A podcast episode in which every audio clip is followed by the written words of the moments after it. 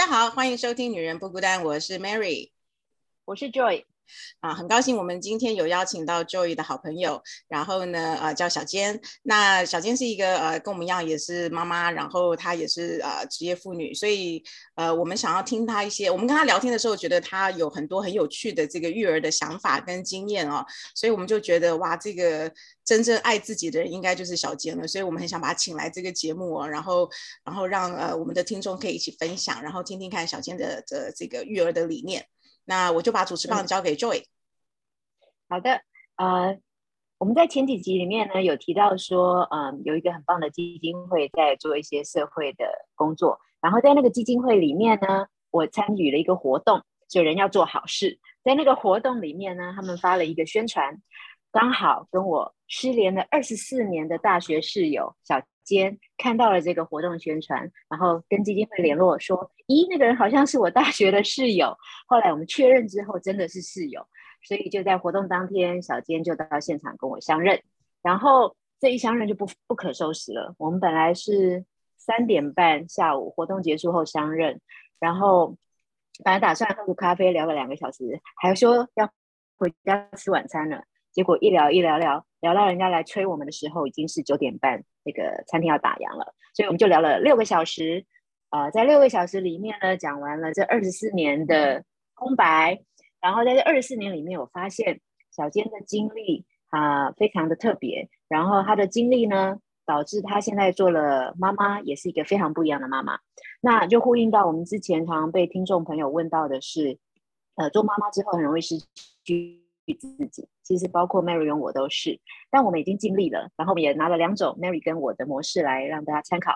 不过呢，小坚的模式更加的特别，所以呃，我们希望可以有这个机会邀请到小坚来跟大家说一说。那待会我们就会以互相聊天插话的方式，所以今天会比较呃活泼跟凌乱一点，请大家就就是见谅，而且说不定你们更喜欢这样的形式。好，那小坚，你可不可以介绍一下你自己？Hello，大家，Hello Mary，Hello Joy，很开心呢，在二十四年以后，我又呃跟我的大学室友相认，啊，我是小坚，嗯，这次相认其实我也很开心，因为嗯从呃 FB 上看到 Joy 的照片以后，我就在想我们这二十四年到底发生了什么事情，然后很想要赶快可以 catch up，那呃。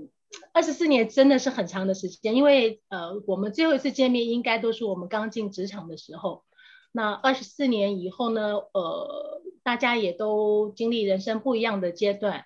那对我来讲，我觉得这是这个是一个很特别又很不一样的一个旅程哦。因为前面十几年，我觉得我是一个比较呃喜欢工作的人，所以我基本上呃从大学毕业以后呢，呃进了研究所。出来以后，我大概有算一下哦，哦，大概有十五年的时间，呃，是不间断的一直工作的，所以我非常非常享受我的呃工作。呃，我现在呃台湾的一些呃一些大型的呃外商公司做 HR head。然后呢，因缘机会下，我到了 China，到了中国去，在一家香港上市公司做，一开始也是做呃跟 PR 相关的工作。但是我的老板对我非常好，因为他希望能够 explore 我在工作上面的其他的潜能，他帮我转到了呃人力资源部。所以我最后一个工作是在一家香港上市公司的 HR head，然后呃做到将近有七八年的人力资源的呃这个职位。嗯，在四十二岁的时候呢，不知道哎，就是完全没有计划了，我就呃怀孕了，所以呢，整个我的人生就从从此很不一样，因为工作的压力非常的大，然后我又很希望就是说难得我能够在这样的年纪，因为很多人其实想要孩子其实不不是那么容易的，所以呢，我就有想嗯选择一个呃更适合我的。生活，或者是更是更是我要的一个人生规划，所以我后来就工作离职，到现在，也，基本上都是一个全职的妈妈，在家里带着我的孩子。所以这样子有几年了？啊，全职妈妈这样子大概几年？哦，中间因为我先生有创业，所以我也要帮忙很多。但是回到台湾，我是在二零一八年，呃，一。一八年的时候，我孩子四岁半的时候，我们因为教育的问题，呃，他在中国，呃，在大陆的时候呢，念了呃幼稚园，那我觉得整个过程就是念的时候，其实是有很多矛盾。对家长来讲啊，在文化上面的认同，或者是说在这个呃，就是 政治上啊，或者任何的上面，我觉得有很大的问题。所以我就呃自己先回来，我呃在一八年的时候，我自己带的孩子四岁半先回来呃台湾念的中班。那我现在还是继续在大陆工作，所以从孩子四岁半到。呃，将近有呃三四年的时间，我是有点像伪单亲一样，自己带孩子长大的。嗯嗯嗯嗯。那所以小坚是在整个人生都贡献给全职工作，大概二十几年之后，而且是在台湾跟大陆两地，然后我记得都大型嘛，也可能很大，带几千人，然后忽然就回到了全职妈妈的这样的生活，这能习惯吗？唉。我不要说是全职妈妈的习惯，如果你一个人这样讲好了，如果你今天做到一个非常高的位置，你忽然离职了、退呃退休了，你都会要很长的时间适应，何况是你忽然从带一呃可能十几二十个或甚至上百个的团队，然后要面对一个完全不讲道理又完全没有呃。完全无法控制，也没有办法考核他，也没有办法管理他的一个一个婴儿的时候，我觉得确实很多的妈妈应该是没有办法，正常的人应该都没有办法适应吧。这是你你你怎么做？那你怎么度过这几年的？尤其你刚刚提到说有一阵子是伪单亲嘛，一个人要处理。啊，怎么过的？我很不想回忆这很可怕的阶段。不过。这应该是没有，应该没有一个妈妈在前面育儿的两年，她是可以很啊怎么讲，很按部就班，因为每一个都是新挑战，每一件事情都是新的，而且你完全没有经验，你完全只能靠，呃，可能一开始还认真一点会看书，后来不是说照猪养吗？所以呢，真的你你只能就是兵来将挡，你遇到一件事情就解决一件事情，遇到一件事情解决一件事情，所以对我来讲，呃，这这一段时间呢是大家。呃，为什么说为母则强？真正是呃，每一个人经历了这段以后，应该就是没有什么好害怕的事情。嗯，所以各位听众呢，如果你现在觉得说我也不知道这样做对不对，然后也有挫折，这都很正常。就是我眼中的小尖是非常非常厉害的人，在求学时间就是，所以特别关注说，如果这样的人当妈妈会变怎么样？但你看他都会有很多的挫折，所以这是没有问题的。好，那呃，我跟小尖上次在聊天里面非常惊讶的是，呃，他的孩子现在才小小小小三、小四、小四，嗯，对，十九岁、十岁，对吗？嗯，九岁了，那年九岁了，可是好像听起来这个。九岁的孩子有超乎我一般见到九岁孩子的温暖跟成熟，还有同理心。那这个是现在比较少在，尤其是只生一个孩子的话的家庭里面看到的。所以就特别的呃问了小坚说，为什么你们会形成这样的关系呢？那他有自己的一套理论，所以小坚请说一说吧。嗯，我不知道大家在刚开始带孩子的时候年纪是几岁，因为一般来讲，现在台湾嗯。大家可能呃生育的时间会比较后面，可能三十几岁，甚至像我是四十几岁。那呃对我来讲的话，嗯，我的一四十岁之前，我的重心就是工作。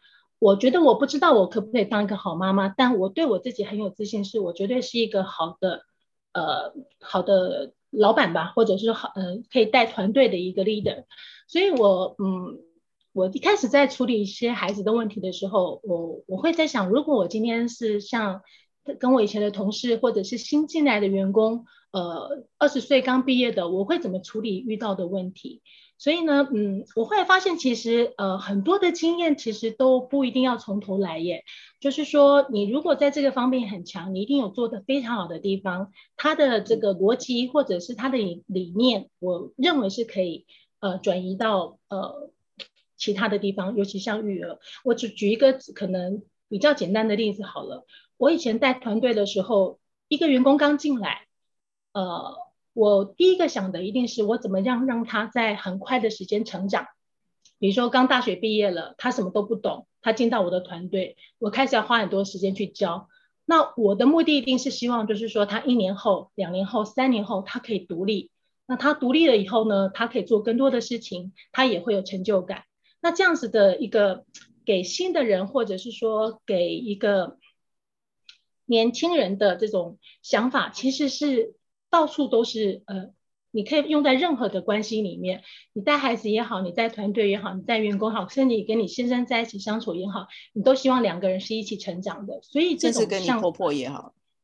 哦，对，婆婆也是要教的哦，不可以就让他就让他完全不知道，哎，这个叫什么？不知道罗呃，不知道这个分寸，你不能这样讲啊。就是希望另辟一级婆婆级。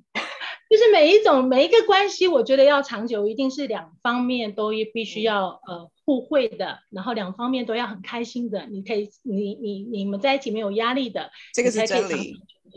那我觉得亲子的关系一定是永远的。你不像说有些工作，我可以三年后我换工作，我换老板，哎，你不能换儿子，你也不能换妈妈。所以这个呃，所有的一个关系的基础是在于说，哦，我们都要可以。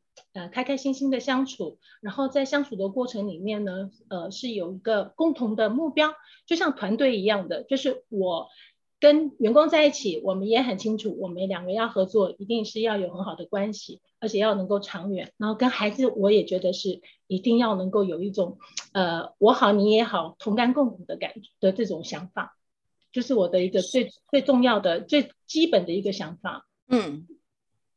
所以小小坚从他的强项里面去抽取出来运用的，在孩子上面好像就是呃，我们是一个团队，所以你用团队管理的方式来管理孩子吗？你，先要先想就是说什到底什么是团队哦？我我觉得只要两个人以上就叫团队耶。嗯，就是夫妻关系也是团队，你两个人，你不是一个人的时候，你就是团队啊。然后你在家里面也是一个团队啊，当然工作上也是一个团队啊。然后我我我自己是觉得，为什么团队很重要？因为呢，小孩子现在都是一个人，然后他跟你在一起的时候，你不把他当团团队，你把他当做一个个体，然后你以他为中心去转，他将来是会有问题，因为他未来不久的未来。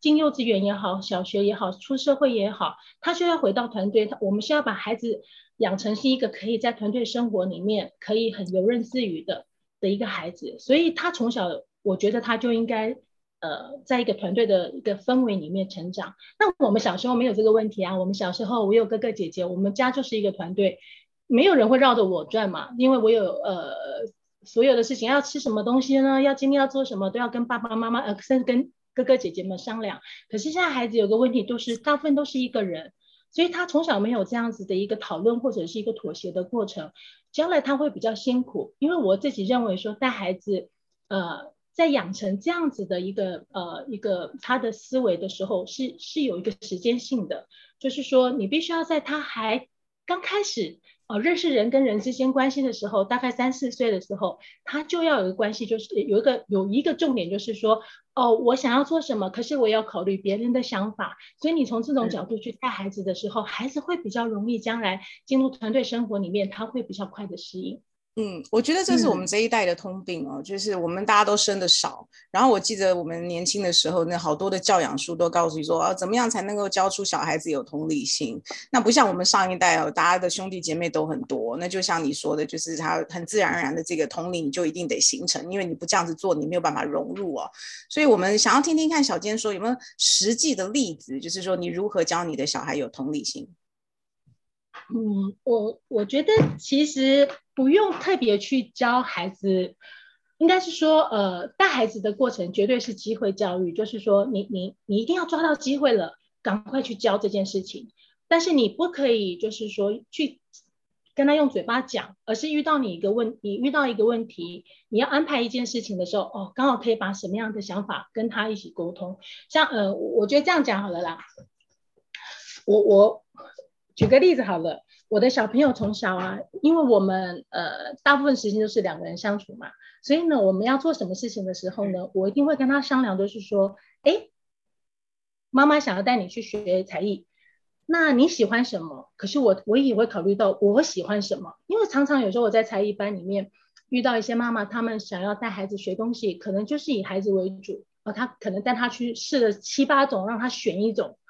那我的想法可能比较不一样。我我我带悠悠去，就是我儿子呃去学才艺的时候，我第一个先想的是我喜欢什么，因为嗯这一个呃任何一个才艺学下去，绝对都是好几年的事情。如果你你希望能够坚，你一定希望能够坚持，不要浪费，就是不要中途而中途而废。所以呢，我会先想就是说，呃，我自己优先的哲学，因为我也要参与其中，我也要开心啊。所以他学才艺的时候，我第一个想到，哦，如果是大提琴，应该是我最喜欢的音乐。那我会先试试看，就是说我带他去，他喜欢的话就 OK 了，我们就可以往下走。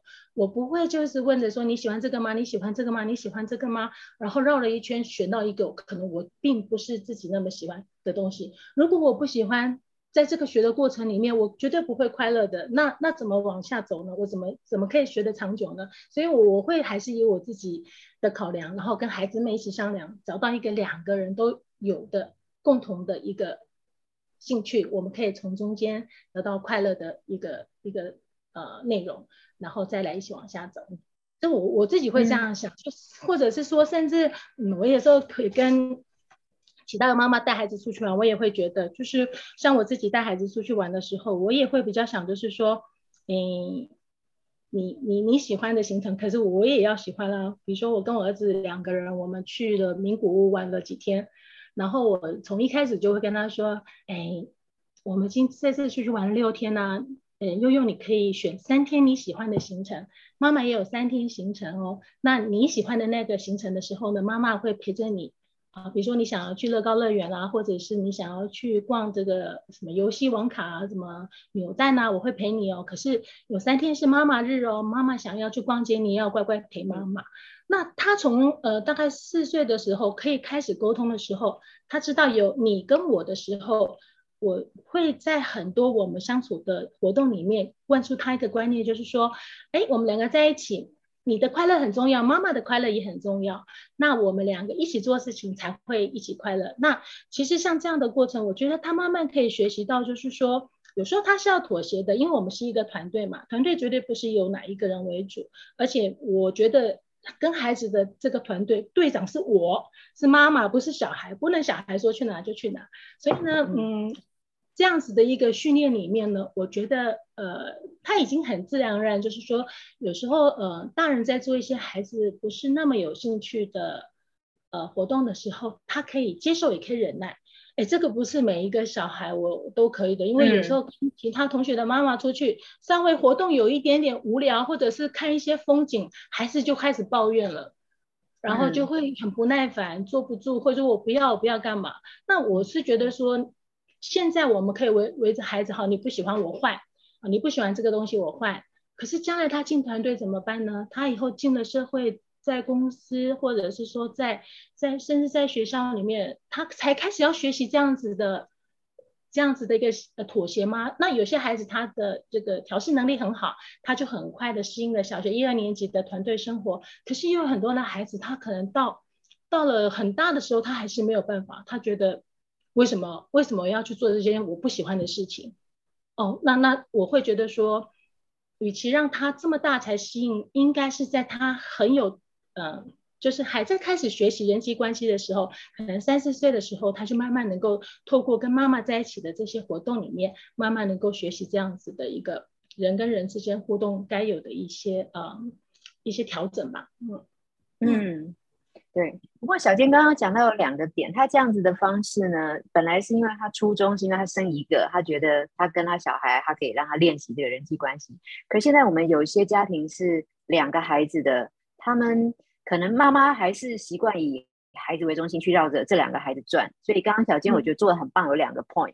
第一个就是我们也需要开心相处，所以我们自己也不要失去我们自己，小孩是可以商量的，对。然后第二个才是人际关系的呃着重。那小金，你刚刚提到说团队里面妈妈是 leader 对吗？那妈妈是 leader，在团队里面我们 leader 会有很多要做的事情嘛？那你怎你自己在这个你的小小团队里面，你怎么设定？嗯，妈妈，呃，你的问题是希望我设定他的目标，比方说，leader 会设定标准啊，leader 会考核啊。可是你跟小孩能设定标准吗？能考核吗？应该是说，嗯，我不知道妈妈会不会这样这样子做。哎，就是我自己会想，就说。呃，可能是从工作上的一个习惯吧，比如说，呃，这个员工进来，哎，我后来做了 HR，HR 最重要的就是，呃，就是绩效考核跟定目标嘛，然后才是根据这两个去发奖金嘛。所以呢，呃，还是也是一样，就是说你希望一个员工进到公司，你带一个同，你带一个一个新进的同仁，你希望他呃，比如说进来一年可以做什么，两年可以做什么，三年可以做什么，你要明确的告诉他，不然他不知道公司希望他怎么样。那其实我们作为员工的时候，如果老板告诉我，哦，我希望三年内我可以把你养成一个，或者或可以帮你培训成一个，呃，怎么样怎么样，你可以独当一面呢，或者你可以做一个 project leader 啊，或者你可以怎么样？哎，你是会开心，你也会期待的。所以中间你接受的一些挑战，或者是说一些，比如说不该做你不该你做的事情，然后他丢给你了，哎，你会很高兴，因为老板在培在在培养我做一个呃接班人也好，或者是。希望我可以 upgrade 我自己的的这个能力。哎，孩子其实也是一样的。你你两岁的时候跟他说，哇，我们三岁的时候就可以自己，呃，比如说自己完全吃完饭可以拿去洗，可以拿碗去洗喽。或者你四岁的时候已经可以帮妈妈去接电话喽。我现在开始培训你喽。好奇怪哦，孩子，其实孩子在三四岁的时候接到这种任务是很兴奋，他很想参与的。大部分的孩子其实是这样的。有时候我会跟其他的妈妈聊，或跟我自己姐妹的孩子聊。其实小孩子一开始有的那种小小的成就感的时候，他会很开心，他会想说：“妈妈，我还要做什么？我还要做什么？”但是我告诉大家哦，这这一个东西哦，它有保存期限。你不用想说你九岁的时候跟孩子说你要去做什么，他会跟你说：“妈妈，我好开心哦，我要做这个。”没有，大概 对我现在太迟了。没有没有，真的就是大概他在懂呃。他在懂这个，哎，怎么讲？懂我要我爱妈妈，我要帮妈妈这种最巅峰的期间，我觉得大概就是三四岁。当然，我也看很多那个什么育儿书，想每个人都多少会看几本。然后他给我这样的一个概念，哦，学孩子有个学习期，有个什么叛叛逆期什么期啊，一定要抓住这段时间好好教他，教他这个概念啊，教他教他这个呃呃逻辑啊，教他这个呃就是一些好的习惯。啊，我觉得最重要的一点就是说，带孩子他是有一个，嗯，一个黄金期的，或者是说，你教孩子是有一个保存期限，有个 deadline 的。呃，什么意思呢？就像这样讲好了，员工刚进来，前面可能一两年是他养成这个企业文化，他接收最黄金的时期，他很多呃，就是对公司的这个要求啊，或者是对老板的标准。他在这一两年养成了以后，不容易改变了。你会知道公司对你的期待跟公司做事的标准。我觉得小孩子也是，哎，小孩子，嗯，他开始懂，呃，妈妈，我，别人，懂这个人际关系的时候，你教他很多的事情，他是最容易吸收的。你过了这个时间，比如说你真的到九孩九岁了，还跟孩子说，哎，你讲话要怎么讲啊？你吃东西的姿势要怎么样呢？等等的，我觉得都都太晚了，因为。他在养成期，你没有告诉他，他已经成了习惯了。你不要说孩子还小，九岁怎么可能不能教？我的经验就是真的很难教了。你要你你不可能，你不可能那时候再改变他已经养了起可能五六年的习惯。你虽然觉得他小，但是其他做这件事情或者是这样的生活方式也好几年。还有一个我觉得可能，嗯，我自己的感觉啦，嗯，其实两三岁的时候呢，孩子对妈妈是有一种，呃。没理由的崇拜跟信任，就是妈妈做什么，你你都会在旁边。你觉得妈妈永远信任你，妈妈永远支持你，永远爱妈妈。你你记，大家回想一下自己孩子三岁的时候那个很甜蜜的样子。所以呢，你看哦，呃呃，因为我是念传播的，我我们在念劝服理论，就是 persuasion 的时候，一定会有一个，就是说你要 persuade 一个人做什么事情，最重要就是两个人之间的信任感。你不可能，你不信任这医生，医生叫你。干嘛干嘛？你不信任他的时候，你不要说他是医生，你你就不可能相信他说的任何话。那小孩子两三岁的时候，其实对妈妈的信任是完全义无反顾的。所以那时候你跟他说：“哦，你该怎么样做？你做这个做这个。”他是完全可以接受，他也很乐意去接受。所以你错过这个黄金期，真的也是有点点可惜。因为呃，你这时候教他很多事情，他可以慢慢他他。不会是十八岁，呃，十十三岁青春期的那种反抗，他会很乐意的，而且他也慢慢可以养成这个习惯。所以我觉得，呃，过了村就是没有这个店。所以我会希望就是说，哦，在这个团队的时候，大家把握把握这个很好的，呃，教孩子的一个一个时间，然后花更多的时间去设定他的标准。那我觉得，呃呃，你你会有会有种倒吃甘蔗的感觉，因为到了八九岁。十岁以后，你会慢慢验收你前面几年你努力的成果，差不多你也别想再改它，但是你可以，呃，怎么讲？你可以很放松的去享受你之前辛苦呃教育他的一些一些成果出来。我我觉得是这个样子，好棒。嗯，小小娟上次讲到说标准的时候，有一件事吓了我一跳，就是呃，孩子送他一张生日卡还母亲节卡，然后被退货。嗯。这件事情不会发生在我身上的，我感动流泪来不及。对 然后你跟我说你看一本书，那个作者我还真的去把那本书翻出来看，他也是这样。虎妈对不对？虎妈也退货。对，可是我觉得这个跟其实这个也又来了，又是又是这个团队，又是这个老这个老板当久了。哎，你当老板的时候，你员工给你一个报告乱写的，你会说你好棒哦，你怎么这么棒？不可能。可是他是。就是他是我们的孩子耶，他怎么他想得到你，还帮你准备了一个一个一张卡片。哎，这样讲好了，呃，他两岁的时候呢，画很久，画了一个鬼画符，你都感动的要死，因为你知道他很认真。他八岁的时候用了两分钟画了一个东西给你，你很感动吗？你这个妈妈的设定的标准太大了。哎，如果你这样讲好了，你你他八岁的时候他花两分钟打发你，你还感动的痛哭流涕。你不要期待他十八岁的时候还会做做什么令你感动的事情，因为你你这个 leader 把自己的标准定得很低啊，那那标准只有越来越低啊，要不然就是越来越高。那我请问一下哦，那如果你在三十岁退他的时候，你不怕伤他的感情？那如果九岁没错退他呢？我再告诉大家一件事，我就是不懂为什么大家都觉得小孩子很容易伤感情，就是很你很容易伤害你的孩子呢？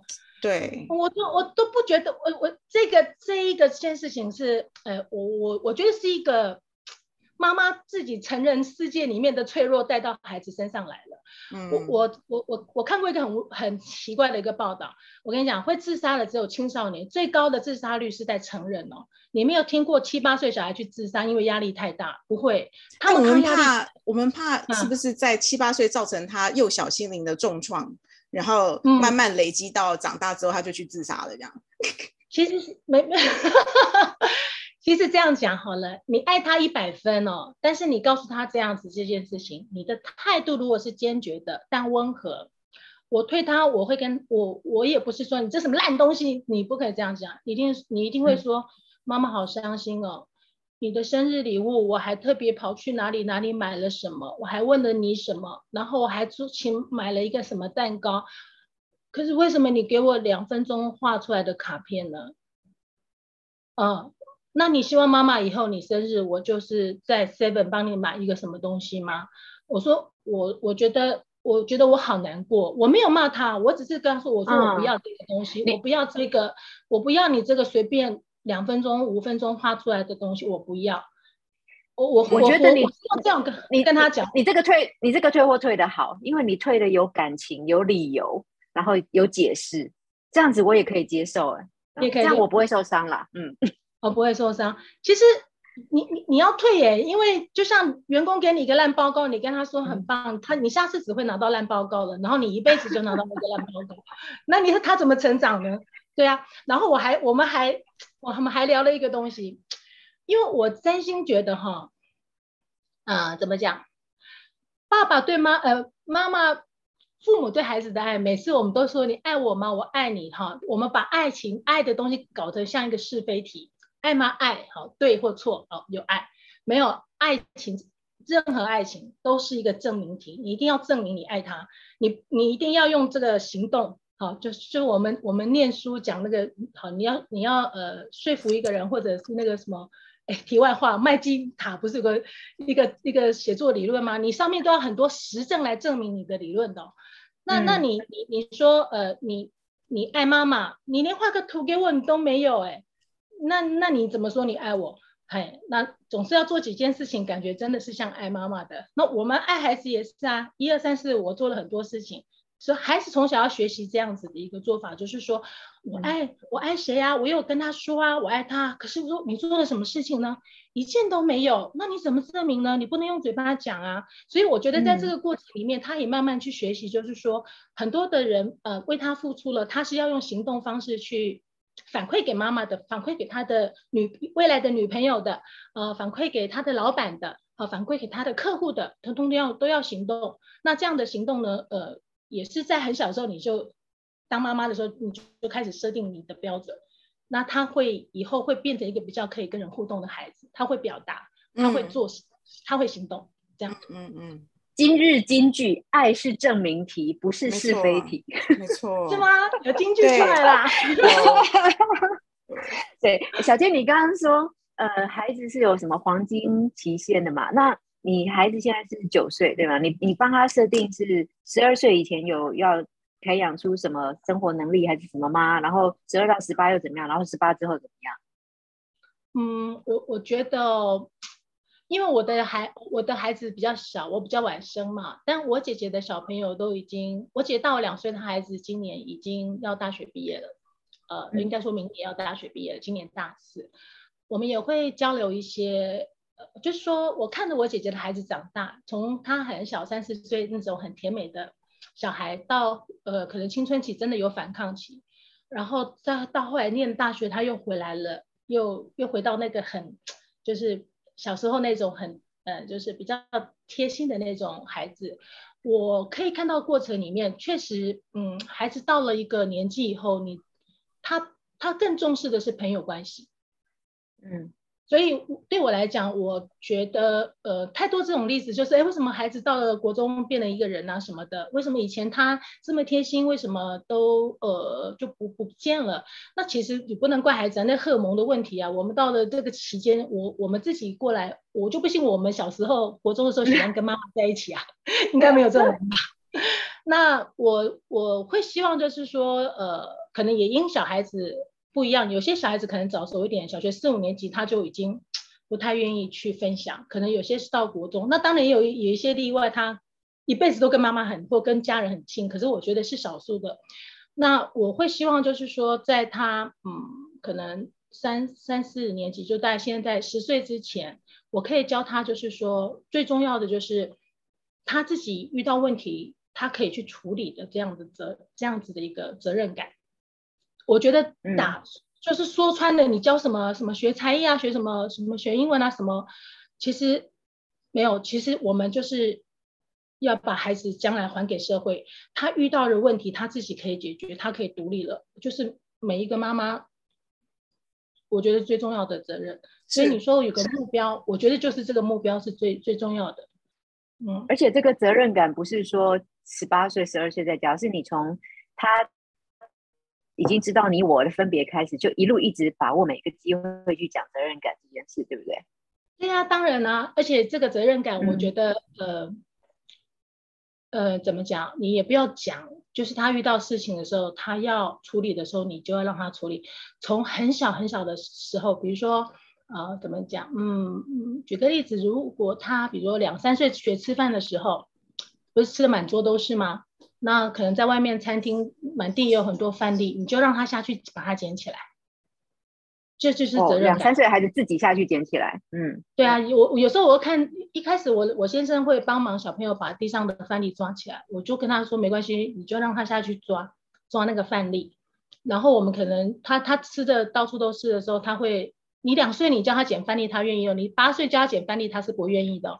所以你两岁的时候，你就叫他去捡那个翻粒，然后他就会慢慢知道，就说哦，我搞砸的这个这个这个这个地板是我自己要去收的。那这样就是一个责任感。他下次他比如说呃，可能小孩子上厕所不小心上出来了，你千万不要去帮他擦地上的东西哦。你让他自己拿卫生纸去把那些擦一擦、弄弄，他下次会小心一点。像这种就是你自己做的事情，你自己处理。到大了时候也是，他他才有这样的习惯。那也不用特别去讲这么多，你就叫他做就对了，他就懂了。你不用讲什么，你要负责啊，你要什么啊？不用。呃，你做了什么，你搞砸什么东西，你就你就弄。比如说我孩子有一次自己忘记戴了戴什么哦，戴帽子去上学。他到学校要戴，呃，到教室，呃，到了学校门口要戴帽子。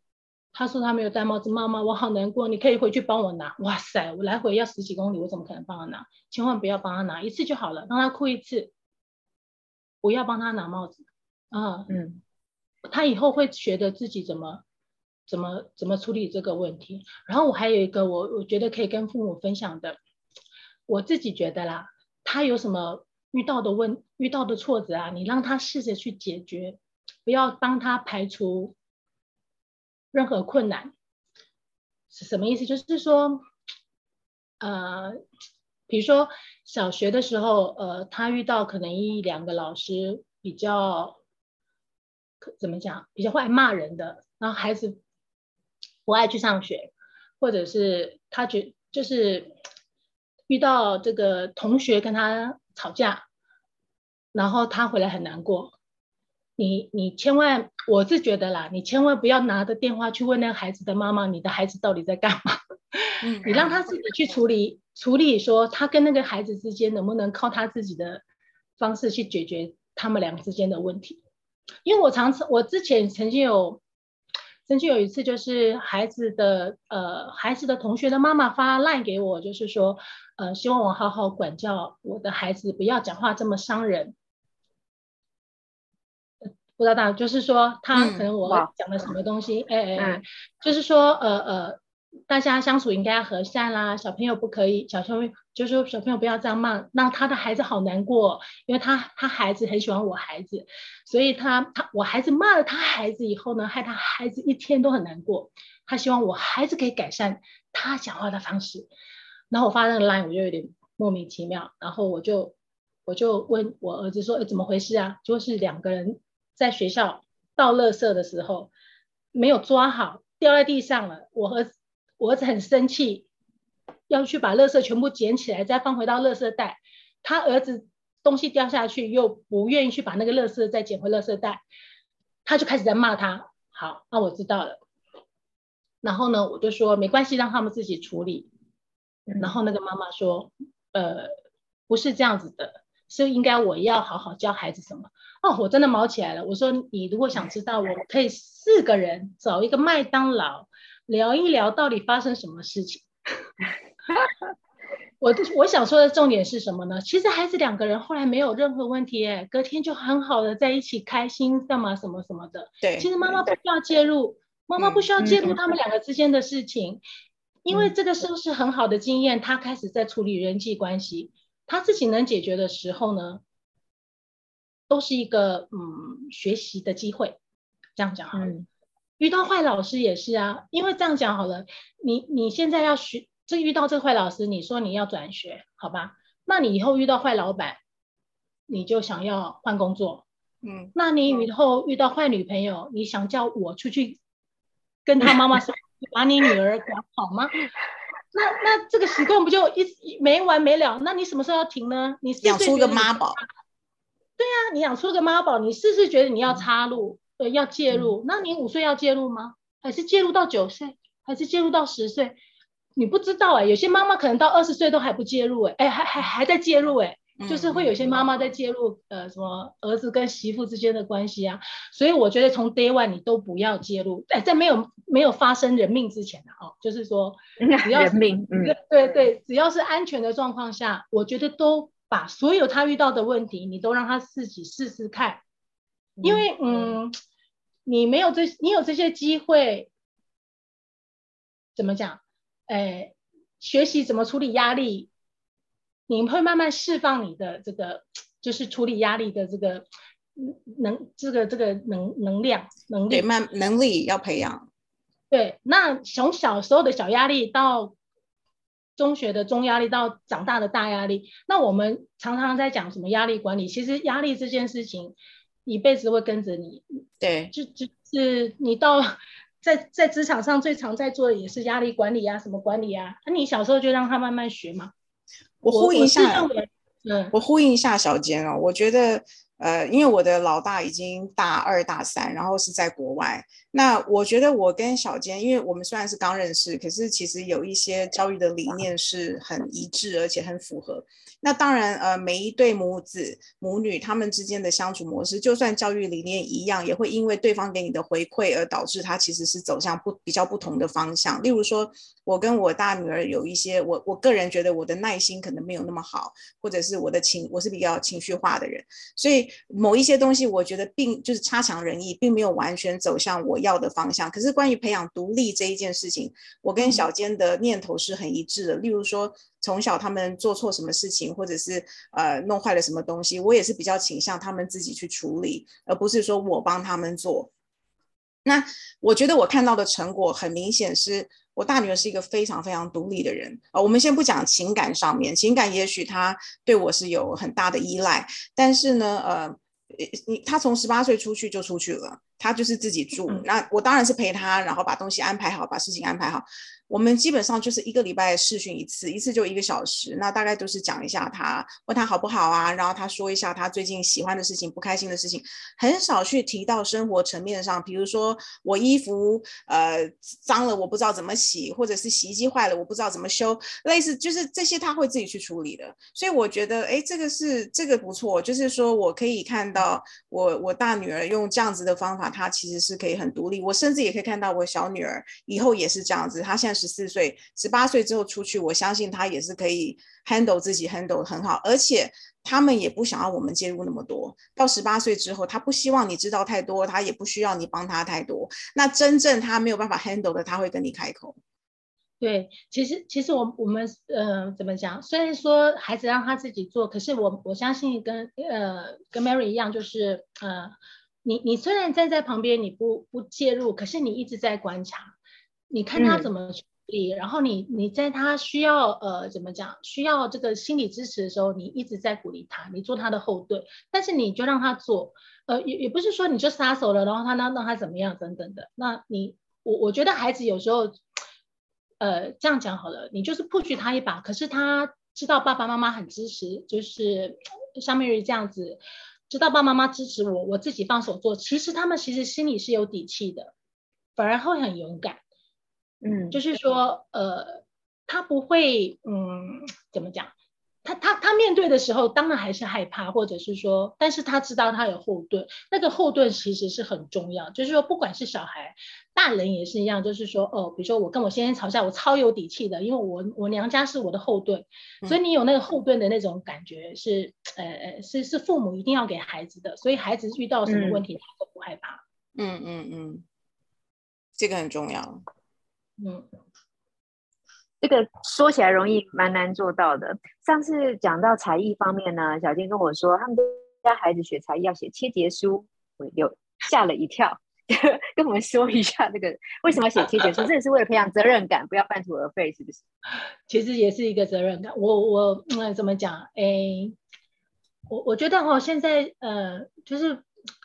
这样讲，我我从小带我的孩子，我比较喜欢把他当做是一个可以沟通的人，就是说都试试看，都呃讲什么东西都是先商量看看，然后我也希望就是说他慢慢的承担他自己做的事情的后果，比如说刚才说吃吃饭捡饭粒呀，或者是什么这些事情，然后学才艺这件事情，嗯。我不知道大家有没有学过才艺，或者看着孩子学才艺啊？我觉得学才艺真的是一件很苦的事情。那呃，我不知道大家有没有看那本书？我那天呃呃，会让孩呃应该这样讲，我让孩子学呃音乐，是因为我读了一本书，呃，Greece 这这本书中中文翻译力，中文翻译很毅力，对对对，那一本书呃。其实我是我也没有把书看完了，我是看那个 TED Talk 上那个 TED 上面那个这那个他是那一年度应该是非常呃红的一个影片，他就讲就说其实让孩子学学习这个很坚韧的这种毅力，是将来导让他成功最好的一个特质哦。这种成功的特质不是 I Q，不是 E Q，是这个事情要做完的决心。然后他也说，就学任何一项事情都可以，可以是运动，可以是游泳，可以是呃球类，可以是音乐，可以是下棋，什么都可以。呃，所以呃，我也想让孩子就是去学一个东西，照他的逻辑，就是说学长期的一个东西，你会遇到很多的挫折，而且它很枯燥乏味。你也知道，练琴就是一直练。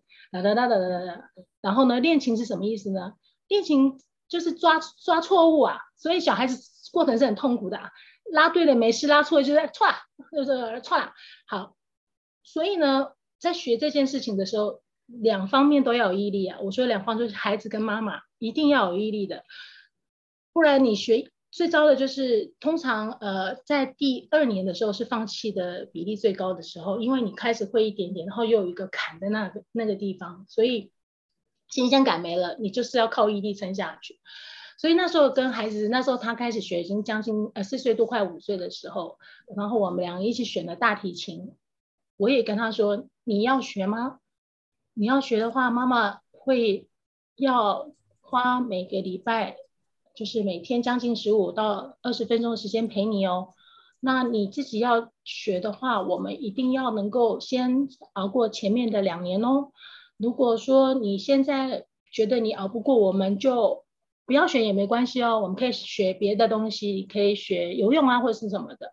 然后他不知道为什么，他就觉得他他喜欢那个。大提琴的声音，他说他要学，那我就说，那你你如果想学，你不能放弃哦。他就说他不会放弃的。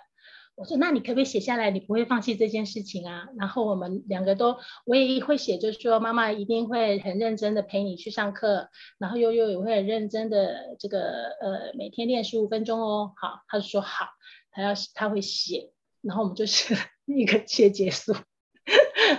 然后你知道吗？其实其实。过程里面，我们两个都很想放弃，因为太苦了，太苦了。但是我们把那个拿出来以后呢，怎么讲？就是再坚持一下，要对，要有说到做到的精神。妈妈也是，小孩也是，其实大家都会。所以这个切结书不是只有单方面，应该双方都有。妈妈看的，就双方都有。我是没签名啊，但是我有说妈妈要认真的。那个妈妈会认真的陪我练琴，所以我也要每天很认真的练琴。当然啦，很多时候要偷懒一下啊，过个年啊，放个暑假呀，这个都没有关系。但是平均的一天十五分钟也不是很长嘛，对吧？十五分钟看看个影集都不够，我们就这样坚持下来四年多了。那我是觉得说，呃，这也是培养孩子一个负责任的一个想法，因为。虽然说在很形式啊，然后有时候我老公我觉得我们两个就是搞得很像，只是他我搞得有点像在上班还是干嘛，就是什么东西都白纸黑字这样。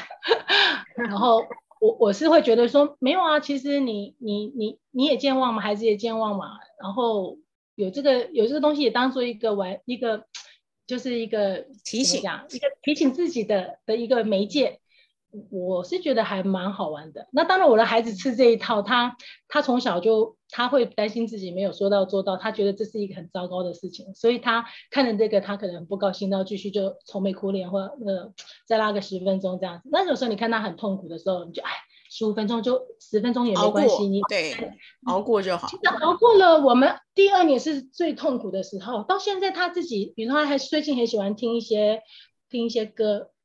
呃，然后他自己就可以开始拉起来，然后他开始慢慢也会享受，呃，就是学音乐带来的快乐。嗯嗯。所以说，各位妈妈们，这是一个很深的坑啊！你真的要学，你就让他熬过啊，不然你就从 day one 就不要开始啊。因为你讲你没有熬过两年，你不知道什么叫学习的快乐。你前面两年很多时候就是白白花的，对，白花时间，白花钱，白花力气，而且有一个很不好的。我自己是觉得，就是说，他今天放弃了这件事情，他明天，你觉你真的觉得他换了一个，他就会坚持吗？我觉得这是一个问题的。我我我自己是觉得，老实说啦，没有一个音乐是真的很很快乐的学习啦。对啊，因为他很枯燥。嗯，那你你说要像真的像什么马友友、像林昭亮这种天才，这种可能两百个呃两两千个一个吧。那一般我们的孩子就是一般的孩子。然后他就是要经历这样子的呃的这种枯燥期，但是我觉得这是一个非常好的训练，孩子怎么处理压力，嗯嗯，学音乐的压力跟怎么样享受因为付出带来的成果，这是一个很好很好的媒介，但是不一定要音乐哦，我觉得球类也可以哦，运动也可以哦，反正就找一个他自己喜欢的东西可以坚持，什么都好，嗯，这是一个很好的学习，嗯。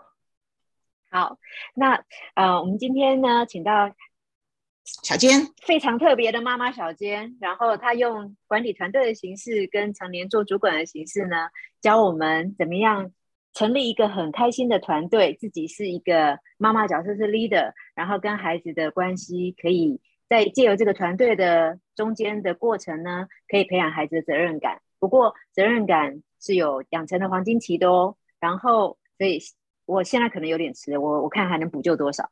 然后跟我学到了，我们其实最好的爱其实是陪伴，但不要出手。你在那边，你让他知道你爱他，你陪伴，可是你不会出手，他还是感觉到你的爱，而且这些爱可以成为他的底气。这是我今天的聊天学到的。嗯，我呢，我觉得我们录这个节目大概两，其实快两三年了。然后呢，当然我们后面更新有稍微时间拉长一点，但是其实我跟 Joey 都还算是呃蛮努力在维持录这个节目的这个呃初心跟这个我们的初衷，然后跟就是我们尽量排开时间做这件事。